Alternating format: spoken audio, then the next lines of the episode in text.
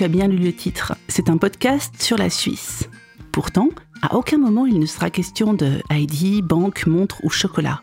Je voulais te parler de ce pays au-delà des clichés et donner la parole à ceux qui y vivent. Tu vas voir, on va partir à la découverte d'un véritable laboratoire citoyen dans lequel il y a peut-être de bonnes idées à piocher pour inventer ensemble le monde de demain. Sais-tu pourquoi personne ne connaît le nom de la présidente suisse? Qu'il y a quatre langues officielles, 26 cantons qui fonctionnent comme des entités autonomes. Que c'est l'exemple que la démocratie directe, ça marche. Pourquoi il n'y a qu'un minuscule rayon de yaourt dans les supermarchés? Ce qui rend les trains suisses uniques au monde? Et pourquoi on n'a pas le droit de tondre sa pelouse le dimanche? Je vais te raconter la Suisse comme seuls ses habitants la connaissent. C'est un véritable voyage immobile que je t'invite. Détends-toi et suis-moi. On part à la découverte d'un pays tout proche et pourtant méconnu.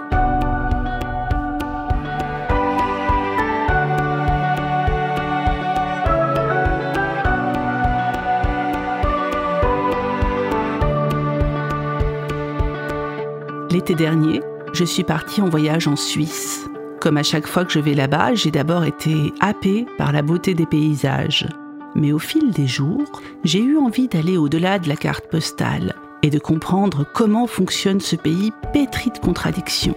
Et j'ai découvert que la Suisse a un modèle citoyen fascinant. Du coup, je me suis dit que ce serait intéressant d'inviter quatre lectrices qui vivent là-bas à te raconter la Suisse sans tabou ni cliché. Alors, un matin, je suis partie en train à leur rencontre pour leur demander de m'expliquer leur pays. Merci à Françoise, Géraldine, Laurence et Valérie de m'avoir accueillie. On dit souvent que tout est politique, mais ici, c'est peut-être encore plus vrai qu'ailleurs. La Suisse est une des plus vieilles démocraties du monde, qui fonctionne depuis le Moyen Âge sous forme de démocratie semi-directe. Par exemple, la Landsgemeinde, où tous les habitants se réunissent sur une place pour voter à main levée, existe depuis 1231. Mais déjà, Parler de la Suisse comme d'une entité unique est peut-être une erreur. La Suisse, c'est un regroupement de 26 cantons où quatre langues officielles cohabitent sans qu'aucune ne prédomine. Françoise. Alors c'est non seulement un ensemble de 26 cantons, c'est clair, et c'est aussi trois pays en un. C'est euh, un pays où on parle français, la Suisse romande, un pays où on parle euh, allemand, suisse-allemand, Suisse-Deutsch. Puis euh, nos amis du Tessin, de l'autre côté des Alpes, qui sont clairement plus italiens que suisses. Hein. Donc euh, on voyage énormément dans ce, dans ce pays. Trois pays en un? Ça c'est intéressant. Mais est-ce que les différences culturelles sont si nettes que ça? Valérie. On s'entend bien, mais on s'apprécie pas forcément. On est très différents. On, est culturellement différents entre euh, les Suisses alémaniques qui vont être beaucoup plus carrés. Euh, les Italiens sont euh, dans leur dolce vita un peu coupés, avec une vie magnifique et des lieux magnifiques. Et puis les Grisons dans des montagnes en minorité. Donc, si je comprends bien, chaque partie de la Suisse vit dans l'influence des pays qui l'abordent. Est-ce que les Suisses francophones sont proches de leurs voisins français? Oui, clairement. La Suisse romande fonctionne avec la France. Les références sont françaises. Quand les, les ouvrages, les manuels scolaires, par exemple, n'existent pas en, en, Suisse romande, on va chercher des, des, manuels français. Et puis, on a euh, notre fameux Röstigraben, qui est cette, cette frontière du Rösti entre la Suisse romande et la Suisse alémanique. Le Röstigraben, je suis désolée, je ne le dis pas aussi bien que Françoise, mais euh, c'est une expression suisse alémanique qu'on pourrait traduire par le fossé du rösti. Euh, le rösti, tu sais, c'est cette galette de pommes de terre typique de la Suisse germanophone. Mais pas question de cuisine ici. Ça désigne la frontière linguistique entre Suisse allemande et francophone. Pas la frontière physique, mais une frontière non naturelle qui marque un fossé culturel entre les deux côtés du pays. D'ailleurs, en parlant de l'allemand, est-ce que c'est exactement la même langue qu'en Allemagne? Laurence. Ah, le suisse allemand, non, t'as l'allemand, mais le suisse allemand, c'est par contre, le suisse allemand, c'est générique, mais t'as le lucernois, t'as le bernois, t'as le saint-gallois. Moi, j'ai une amie qui parle bernois et lucernois, mais elle parle pas le saint-gallois. Donc, euh, si t'as des, si t'as quelqu'un qui a décidé de te parler en patois, tu peux t'amuser. Hein. Oula, ça commence à devenir compliqué cette affaire. Donc, en plus des quatre langues officielles, il y a aussi des dialectes par canton. Et au quotidien, comment ça se passe? Géraldine. Euh, si vous allez faire vos courses à la Migros, vous prenez une plaquette de chocolat, euh, tout écrit en trois langues. Du coup, est-ce que vous apprenez plusieurs langues? Les présidents de confédération parlent tous euh, les langues nationales et euh, on est sensibilisé en fait euh, des tout petits en fait à, l'apprentissage des langues. Bah, moi, ma fille qui a 9 ans, elle a déjà commencé l'allemand et elle fait l'italien en option à l'école pendant sa pause de midi. C'est son choix parce qu'elle avait envie de l'apprendre puis qu'elle pensait important. D'accord. Et vous arrivez tous à vous y retrouver et communiquer? Comment est-ce que tout ça fonctionne? C'est la magie suisse. On est docile. Mais alors, ces quatre langues, est-ce que c'est plutôt une faiblesse ou une force? Mais je pense que c'est une force en fait d'avoir euh, euh, quatre régions différentes parce que c'est pas des régions qui s'affrontent. Ça, a pu l'être par le passé sur certains sujets politiques où ça diverge, mais je pense que c'est vraiment euh, le Suisse se définit pas par sa région linguistique, se, se définit par son drapeau à croix blanche. Je trouve ça super intéressant de considérer que la différence est une force et que les compromis sont nécessaires pour avancer ensemble.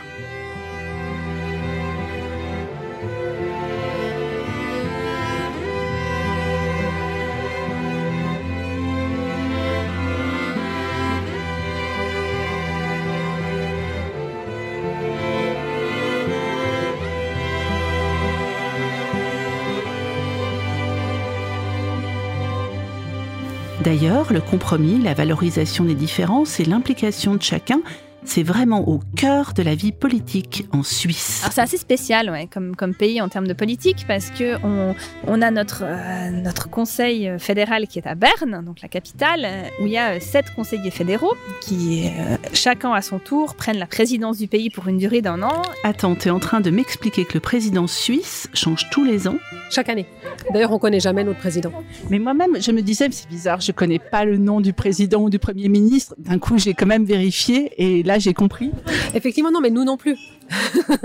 nous non plus, parce que effectivement, ils sont, on élu une, on élu une chambre qui ensuite élu des d'autres personnes. Waouh Vérification faite, c'est une femme qui est devenue présidente de la Suisse depuis que j'ai enregistré ce podcast. Donc, le président tourne chaque année parmi les sept conseillers fédéraux de différents courants politiques. Et c'est une petite formule magique, en fait, avec euh, des gens de plusieurs euh, bords politiques. Vous pouvez retrouver euh, en UDC, donc c'est des gens que en France, on qualifierait d'extrême droite. Il y a des gens du centre, il y a des gens de gauche, il y a des écologistes, et ils travaillent en fait tous ensemble, parce qu'on part du principe en Suisse qu'il n'y a pas une vérité qui est la bonne, mais que c'est la combinaison de toutes ces forces politiques qui peuvent donner ce qui s'appelle la formule magique pour gouverner le pays de façon efficace. Et ça, et ça fonctionne vraiment bien parce que c'est vraiment respecté et surtout ils se respectent énormément entre eux.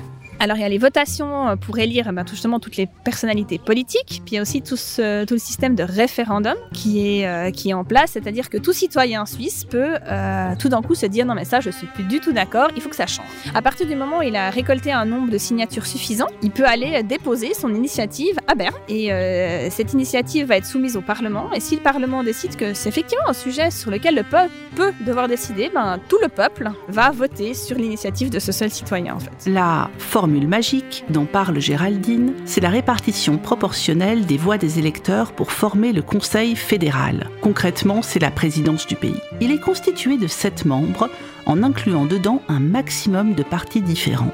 Donc l'idée, c'est vraiment de permettre à chaque parti d'être représenté au mieux à la présidence du pays. C'est pas inscrit dans la loi, mais tous les partis respectent cette règle de la formule magique pour garantir ensemble la stabilité politique du pays.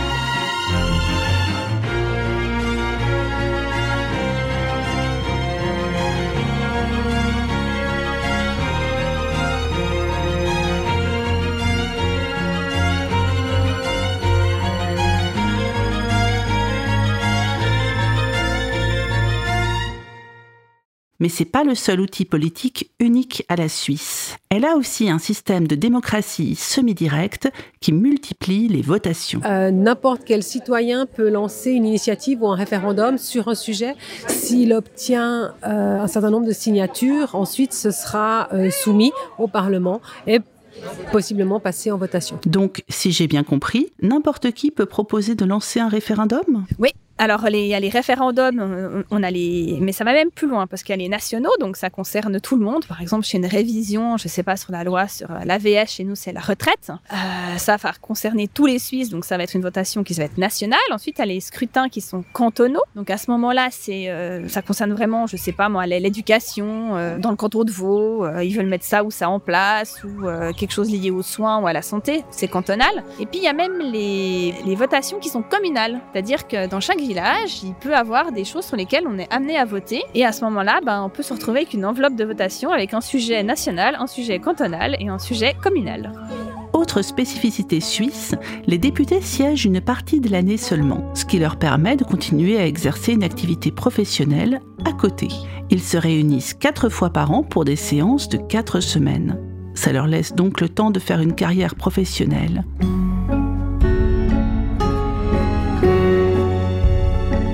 De Suisses sont des professionnels de la politique qui font carrière uniquement dans cette sphère. Mais est-ce que c'est un avantage pour le pays? Ils travaillent à côté. Mais en même temps, moi, je trouve que c'est bien parce que ça leur permet d'avoir des réalités. Le fait qu'ils doivent travailler, qu'ils sont encore ancrés euh, dans cette réalité-là, permet de voir quand même certaines réalités. Et puis bon, ici, tu verras ton notre syndic en, à Lausanne, tu le vois se promener, il n'y a pas de souci. Il pourrait prendre le métro ou autre sans problème. Petite précision. Le syndic, c'est le maire. Et Lausanne compte quand même 420 000 habitants. C'est la quatrième plus grande ville de Suisse. J'ai été interpellée par cette culture du compromis qui prédomine en Suisse. Plutôt que d'aller vers un possible affrontement d'idées, ici, on va toujours chercher un terrain d'entente, en essayant de comprendre les arguments des uns et des autres sans les juger. Voilà un exemple concret qui m'a frappé. Ici, à Lausanne, ils ont essayé de faire voter un, centre d'injection pour les toxicomanes. Il n'est pas passé, malheureusement. Ah, ça, c'est mon avis.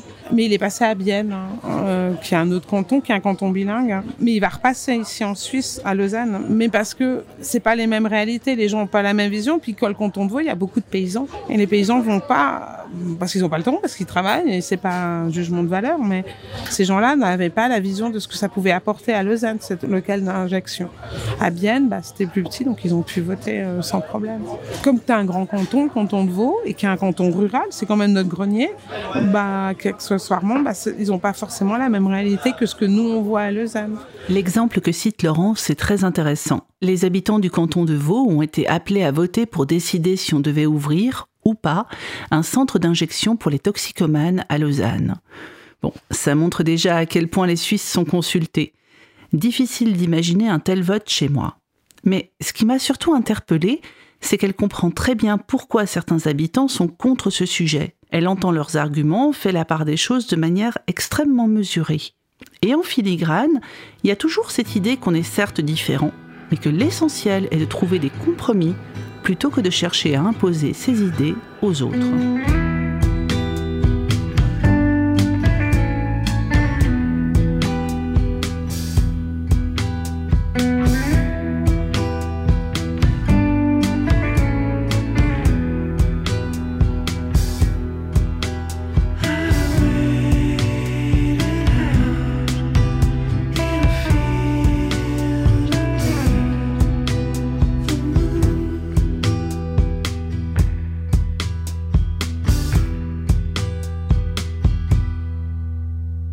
Je retrouve cette même notion dans la manière dont les Suisses valorisent leurs traditions sans y voir d'entrave à la modernité. Ouais, alors je pense que c'est vraiment un patrimoine culturel que tous les Suisses ont vraiment à cœur de transmettre aux plus petits à leurs enfants. Bah, ça fait aussi partie du respect, je pense, du respect des anciens, du respect de ce qu'on a maintenant, de ce qu'il faut faire attention. On n'a pas que des qualités, mais là-dessus, je pense qu'on est vraiment assez avant-gardiste, c'est-à-dire qu'on qu'on tirera jamais une pierre dans ce qui s'est passé derrière. On va plutôt construire sur ce qu'on a vu, sur ce qu'on a vécu, pour essayer de l'améliorer, mais il n'y a pas vraiment de côté euh, le passé c'est pas bien, on fait que vers l'avenir. Il y a vraiment un, un très gros ancrage en fait de notre histoire histoire et on est un pays quand même qui a plusieurs cultures aussi, donc ça nous, ça nous force aussi à s'ouvrir plus facilement peut-être aux autres, tout en restant très proche de nos traditions en fait. J'aime cette idée de s'appuyer sur ces traditions, pas dans une démarche passéiste, mais d'y voir un terreau fertile d'où peuvent naître de nouvelles choses. Ouais, c'est exactement ça en fait. Et je pense que les gens ils construisent beaucoup là-dessus, c'est qu'on apprend du passé. On le rejette pas, on l'apprend. Donc les traditions sont vraiment vues comme faisant partie de l'identité même du pays, tant dans le passé que dans le futur. Le Suisse est quelqu'un de profondément respectueux des autres, de son pays et des traditions qui vont avec. C'est quand même un pays rural, hein. Euh, il y a beaucoup de paysans. Il y a non seulement beaucoup de paysans ici, mais une manière de voir leur activité qui est très différente. Ici, l'agriculteur est non seulement vu comme un producteur de nourriture, mais aussi comme un partenaire essentiel pour entretenir le paysage. Les vaches, par exemple, font partie intégrante du patrimoine suisse et elles méritent tous les égards. Un truc qui m'a étonné, par exemple, c'est qu'il est fréquent de trouver des distributeurs de sacs pour y mettre les crottes de ces chiens en plein alpage. Tu avais été frappé qu'il y avait les sacs pour les chiens. Tu peux pas laisser les crottes de tes chiens près des pâturages. Ça passe dans les nappes phréatiques et elles boivent et elles mangent leur herbe et ça peut leur amener des parasites. Donc ça peut les tuer. C'est pour ça qu'en tant que propriétaire de chien, tu es obligé de ramasser les excréments de ton chien. Parce que ça peut porter préjudice à la faune, à la flore et aux, aux vaches en premier. Et tu tues pas une vache comme ça. Ça coûte cher une vache. Ah ben effectivement, vu comme ça, c'est tout à fait logique. Mais les vaches ne sont pas seulement vues comme des productrices de lait. Les Suisses les considèrent comme des acteurs indispensables pour entretenir le paysage. Elles permettent par exemple d'entretenir les alpages pour éviter que les buissons n'y repoussent. Malgré toutes les contraintes, les agriculteurs continuent à les emmener sur les alpages chaque été, ce qui améliore la santé des vaches, valorise le paysage et permet de maintenir la biodiversité propre aux alpages.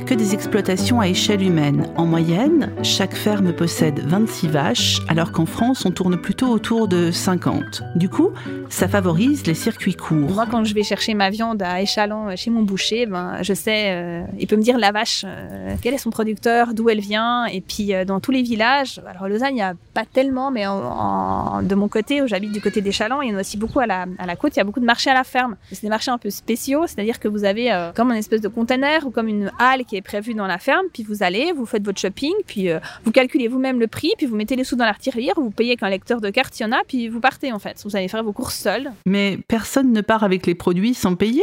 T'es sûr que tout le monde respecte cette règle? Ah oui, alors je pense qu'il y a personne qui oserait aller dans une ferme puis pas payer ce qu'il a pris. Ouais, non, alors je pense que ça ne traverserait l'idée de personne en fait. Mais c'est génial Par contre, j'ai remarqué qu'il y a beaucoup moins de choix qu'en France dans les supermarchés. Ça fait même un peu bizarre quand on rentre dans un supermarché suisse pour la première fois. Quand on fait ses courses dans un supermarché euh, en France, par exemple, il y a un choix absolument impressionnant. Nous, sur nos yaourts fraises, on en a trois choix. Euh, en France, c'est un rayon entier. Euh, donc ça, je peux comprendre que ça que ça fasse bizarre. Bah, parfois, à l'inverse, on a un peu l'impression d'être au tiers-monde et puis de pas avoir beaucoup de solutions, d'être un peu pris en otage de ce qu'on nous propose.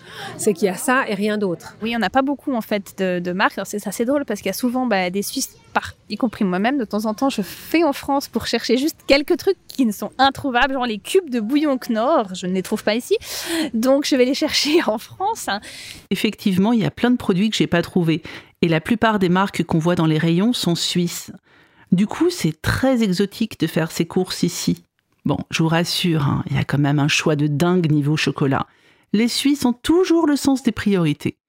Mais par exemple, du bon jus d'orange importé coûte une fortune. Donc, en Suisse, c'est pas compliqué. Je fais une croix dessus et j'achète que du jus de pomme bio et local.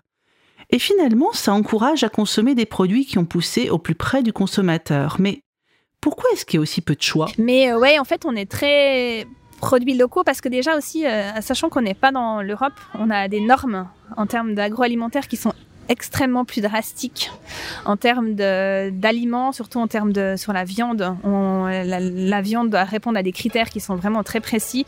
C'est pour ça aussi que c'est beaucoup plus cher. C'est que souvent, quand vous mangez une viande, vous pouvez vous-même savoir euh, d'où elle vient, la vache. D'accord, donc l'idée c'est vraiment de privilégier la qualité, les produits locaux issus de petites exploitations plutôt que d'avoir beaucoup de choix et des prix bas. Et de pouvoir faire ses courses directement à la ferme, en circuit court. Je trouve ça super intéressant. C'est une idée qui émerge un peu partout dans le monde, mais finalement ici ça se fait depuis longtemps.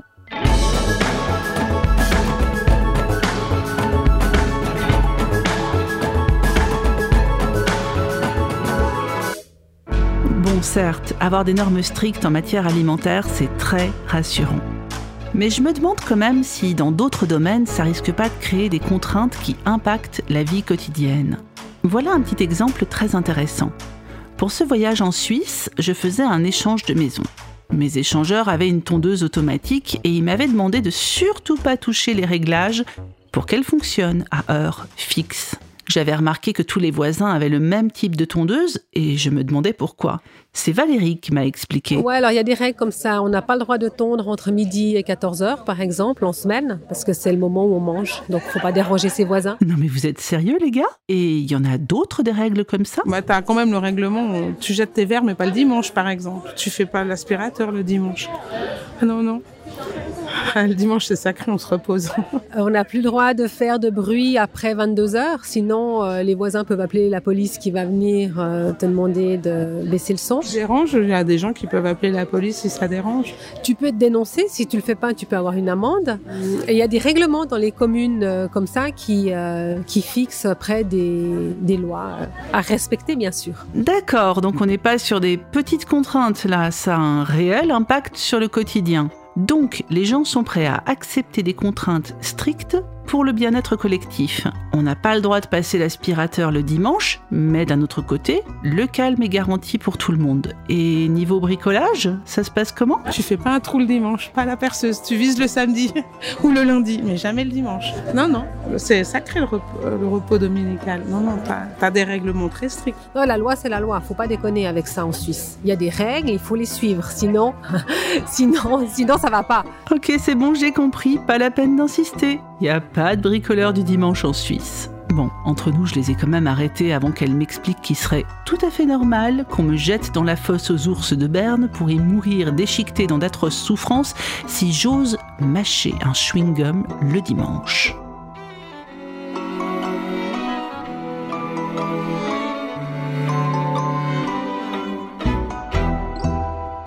La Suisse est définitivement un pays plein de contradictions. D'un côté, il y a ce cadre mais hyper et puis de l'autre, un vrai pragmatisme. Par exemple, tu fais pas de bruit le dimanche, mais il est évident qu'il faut proposer des transports en commun pour permettre aux gens de sortir faire la fête le samedi soir dans des bonnes conditions. À Lausanne, le soir, le week-end, t'as les bus pyjama.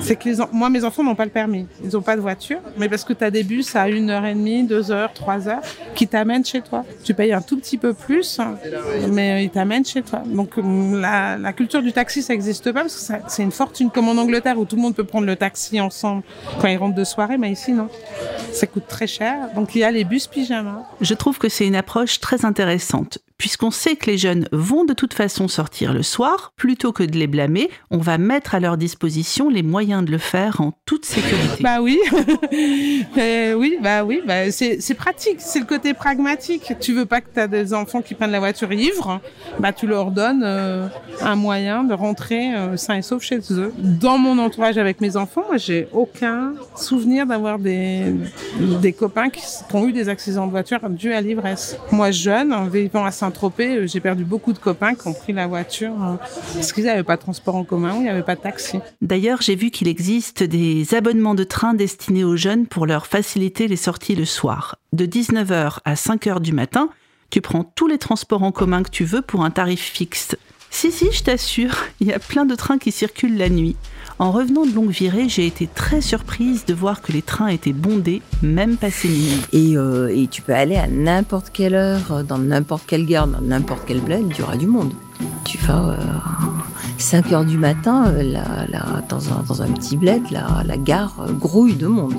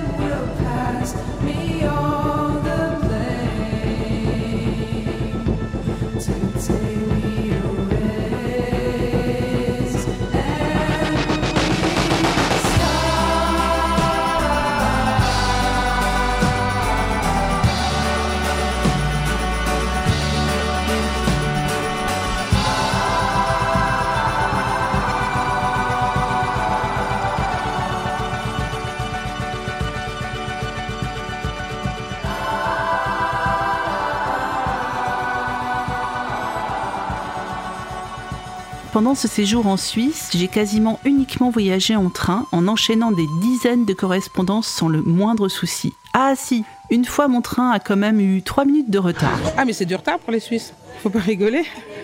3 minutes, ça va pas. Hein. Non, non. Alors oui, ils sont très à l'heure. On a une énorme infrastructure et ça coûte très cher pour nous Suisses. Effectivement, les trains suisses sont pas donnés, mais il y a plusieurs formules d'abonnement. Bah, la majorité des, euh, des, des, des Suisses ont un abonnement euh, de train. Euh, soit un demi-tarif, soit un AG, un abonnement général. L'abonnement général, c'est juste génial.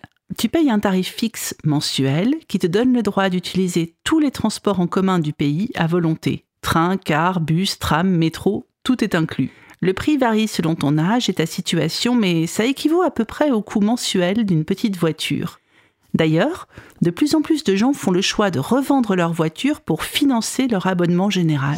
À moyen long terme, on s'est dit qu'on lâcherait la voiture euh, et qu'on viserait un abonnement général, mais c'est un investissement, un abonnement général. Mais c'est vrai qu'on voyage partout après. Ce qui montre qu'on n'est pas si attaché à la voiture qu'on ne le croit. Si on est capable de mettre en place des transports en commun efficaces, beaucoup de gens sont prêts à abandonner leur voiture pour privilégier les transports en commun. Mais il faut dire que la Suisse a fait énormément d'efforts dans ce domaine et ce depuis longtemps. D'ailleurs, le réseau de trains suisses est l'un des plus intensément fréquentés du monde. Fret et trafic passager confondus, il passe en moyenne 119 trains par jour et par kilomètre de voie, contre 48 en France. Les Suisses investissent énormément pour entretenir et améliorer leurs infrastructures. Ils viennent d'ailleurs de terminer la construction du tunnel de base du Saint-Gothard qui mène vers Milan. Long de 57 km, c'est le plus long tunnel du monde. Et attention, il est réservé aux trains.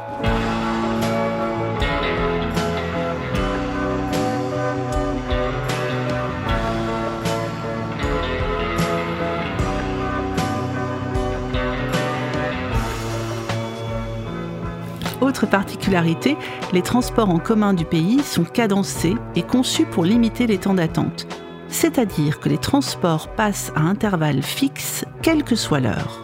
Par exemple, je sais que tous les jours, à 8h05, passe devant chez moi le bus qui va vers la gare. Il me dépose à la gare à 8h17, d'où le train pour aller en ville part 3 minutes après. Donc juste le temps d'accéder à la voie. Quel que soit le jour ou l'heure de la journée, l'horaire reste le même, donc le temps de trajet ne change pas. Bon, tu l'auras compris, les Suisses adorent les trains. Mais s'il y a un moyen de transport auquel ils sont particulièrement attachés, c'est le car postal. Donc, euh, donc oui, oui, oui, très attaché. Et le, le car postal, l'image d'épinal de la Suisse, c'est une vraie réalité qui dessert euh, le moindre bled au fin fond du fin fond. T'as toujours un car postal qui passe. Le fameux car postal. Moi, quand je suis arrivée en Suisse, je comprenais pas ce que c'était ce car postal, mais euh, oui, oui, mais parce que tu te déplaces. Mais il faut savoir que la Migros a commencé comme ça. Hein. Le créateur de la Migros, il s'est déplacé à, avec des cars, un vieux car, hein, pour passer, amener les épiceries dans les petits villages, hein, là où passait pas forcément tout le monde. Et puis, euh, bah oui, c'est hyper important pour eux. Parce que le car postal, bah, les jeunes, ils n'ont pas forcément des voitures, mais parce que ça coûte très cher le permis. Donc, euh, c'est un moyen euh, d'amener aussi la jeunesse ailleurs. N'y a aucun coin de Suisse où le car postal ne monte pas. Et le détail qui tue, c'est le mythique klaxon à trois tons inspiré de l'ouverture de Guillaume Tell. Inventé en 1919 par une société française, ce klaxon est toujours installé sur tous les cars postaux de montagne et c'est une vraie Madeleine de Proust pour tous les Suisses. D'ailleurs, il n'est pas rare que les passagers demandent au chauffeur de klaxonner juste pour le plaisir de l'entendre.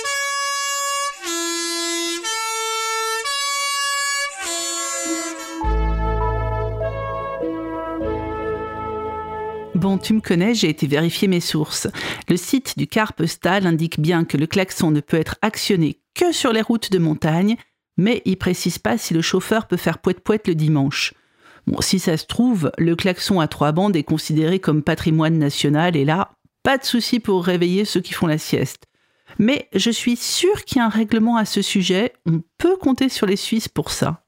Donc on a bien compris, les transports en commun sont brillamment gérés au niveau national.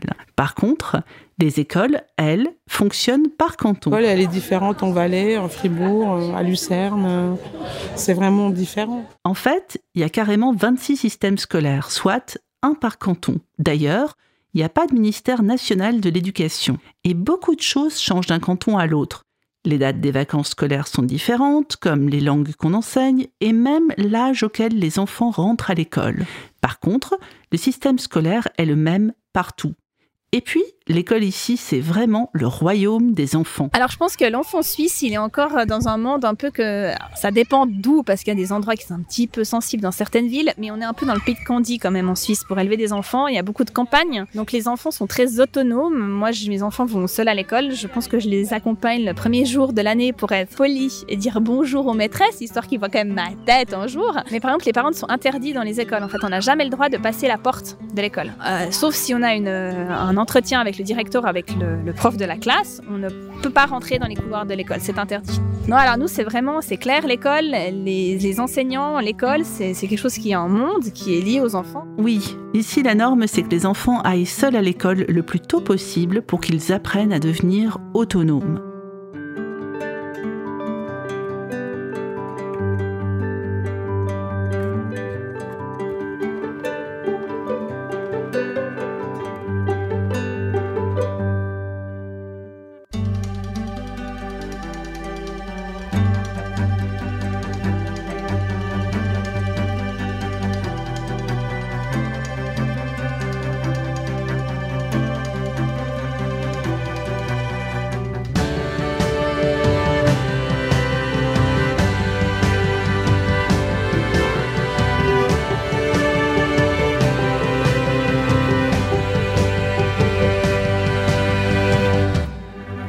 Part est donnée aux apprentissages non scolaires, avec beaucoup d'activités en plein air. Mais alors, comment les parents font-ils pour s'organiser? Donc on a un groupe WhatsApp, euh, Pauline euh, 5P, euh, Elsa 3P, Baptiste 2P. Puis s'il y a des informations à communiquer à toute la classe, ou s'il y a une sortie ou quelque chose, parce laisse les, les, enfants sont souvent dans la nature en Suisse, bah ils envoient un petit message disant n'oubliez pas demain euh, sortie randonnée, observation des fleurs, n'oubliez pas les pantalons longs, le spray antitique, le pique-nique dans le sac, nous partons à telle heure de l'école et nous reviendrons aux horaires convenus.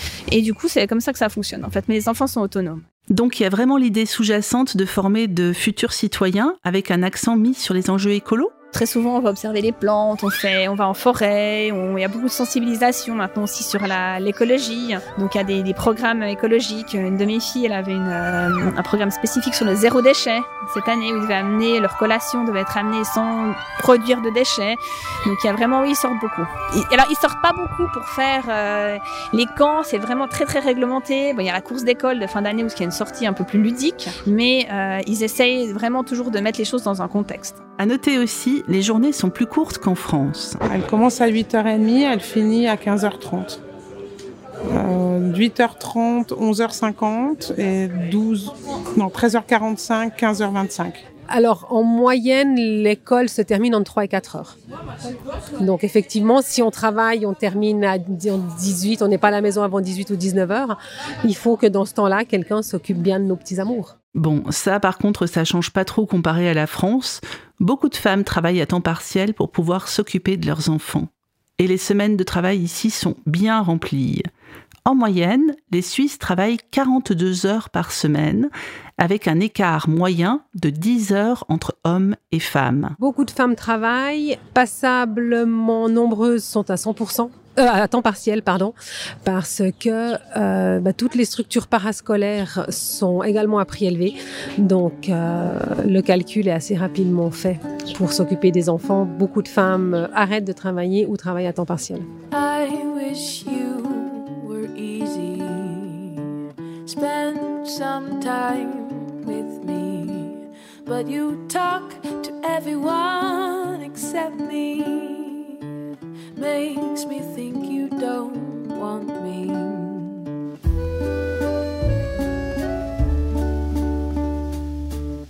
Living our lives so isolated, and you look the other way to avoid me. Don't you know that that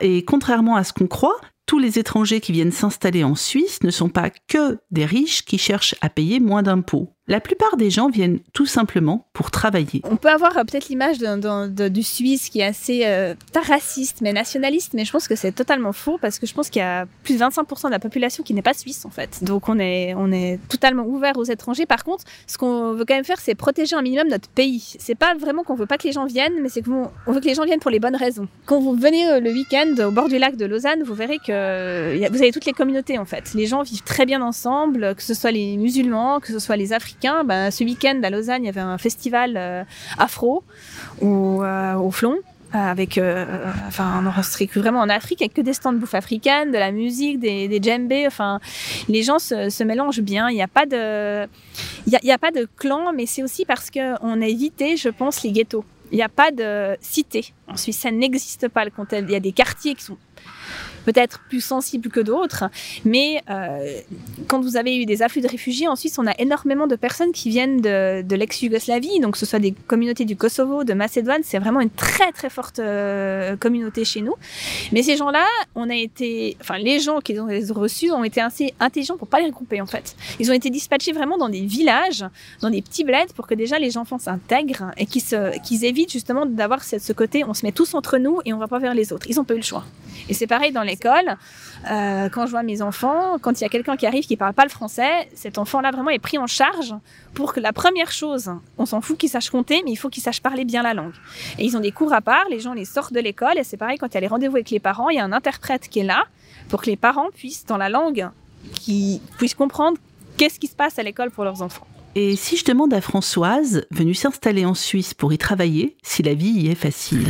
La vie, euh, la vie est compliquée. La vie est compliquée en Suisse. La vie est, clairement chère en Suisse, euh, mais euh, on ne vit pas une vie d'assisté en Suisse. On se, on se prend en charge, chacun de nous.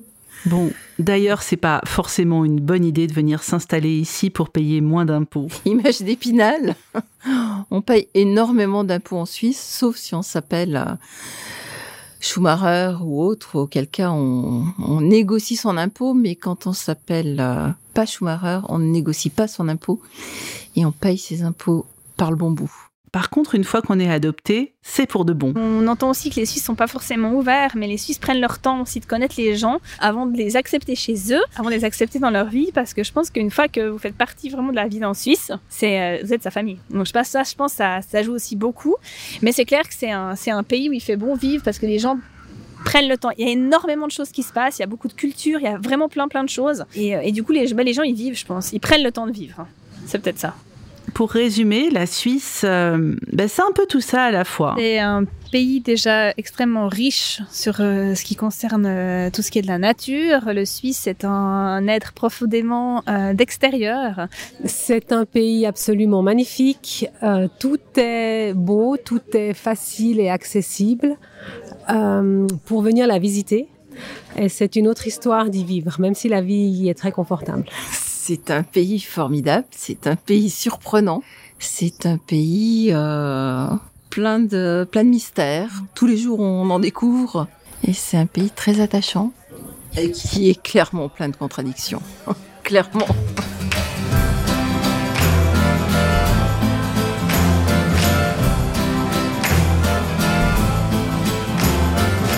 Je rajouterais que c'est un pays qui est aussi proche qu'exotique, qu'on connaît finalement mal, bien qu'on soit voisin. La Suisse est pleine de contradictions avec sa propre logique. Certains aspects sont déroutants, et je me demande d'ailleurs si je pourrais vivre avec des réglementations aussi strictes. Mais c'est aussi un incroyable laboratoire citoyen où il y a d'excellentes idées à piocher. J'ai découvert une Suisse bien loin des clichés pendant ce voyage et je rentre avec encore plus de questions en tête. Du coup, ben, j'espère avoir l'occasion d'y retourner et pas que pour acheter du chocolat et du fromage, hein, mais parce que tout ce que m'ont expliqué Françoise, Géraldine, Laurence, Valérie m'a intrigué. J'aimerais vraiment comprendre mieux comment fonctionne ce pays. Je suis sûre que j'ai encore plein de choses à y découvrir.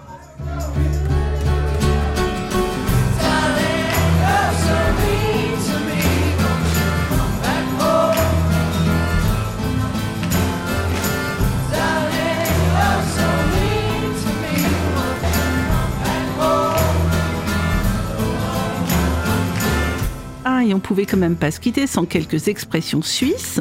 Moi, j'adore décevoir en bien. Ça veut dire qu'on s'attendait à une catastrophe et que finalement, les choses se passent pas si mal. Mais il y a aussi. Ah, elle a une araignée au plafond. Ça elle me fait rire. Quelqu'un qui est un peu zinzin, qui, qui, a, ouais, qui est un peu fofolle. Euh, ça va pas le chalet. Voilà, c'est ça. Ça va pas le chalet, il y a aussi ça.